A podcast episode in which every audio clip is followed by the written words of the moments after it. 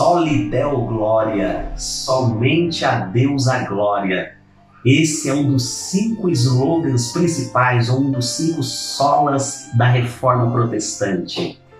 Reforma, um movimento que aconteceu a partir do século XVI, inicialmente com Martinho Lutero, Felipe Melanchthon e outros que foram surgindo ao longo do tempo, próprio Zwinglio, João Calvino e tantos outros importantes homens e mulheres que Deus levantou naquele momento da história da igreja, para que a igreja voltasse às suas origens, às origens da doutrina apostólica.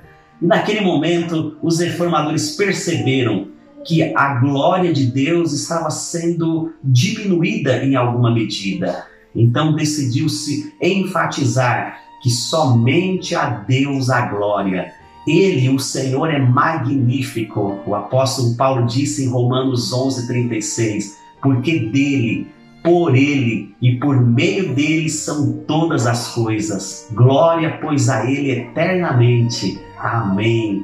Nessas palavras, o apóstolo Paulo já demonstra para nós que Deus é digno de toda glória. Como ele é grande, é o criador de todas as coisas, é o grande legislador, é o soberano Senhor, é ele que coordena todas as coisas que existem e que foram por ele estabelecidas. Portanto, ninguém mais merece a glória, é somente a ele.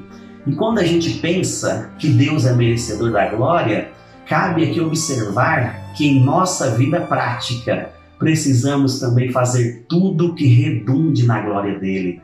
Nossas ações diárias, nossos pensamentos, nossas escolhas, nosso plano de futuro, nossa vida como um todo, integralmente, deve ser vivida para a glória daquele que é o único merecedor de toda a glória.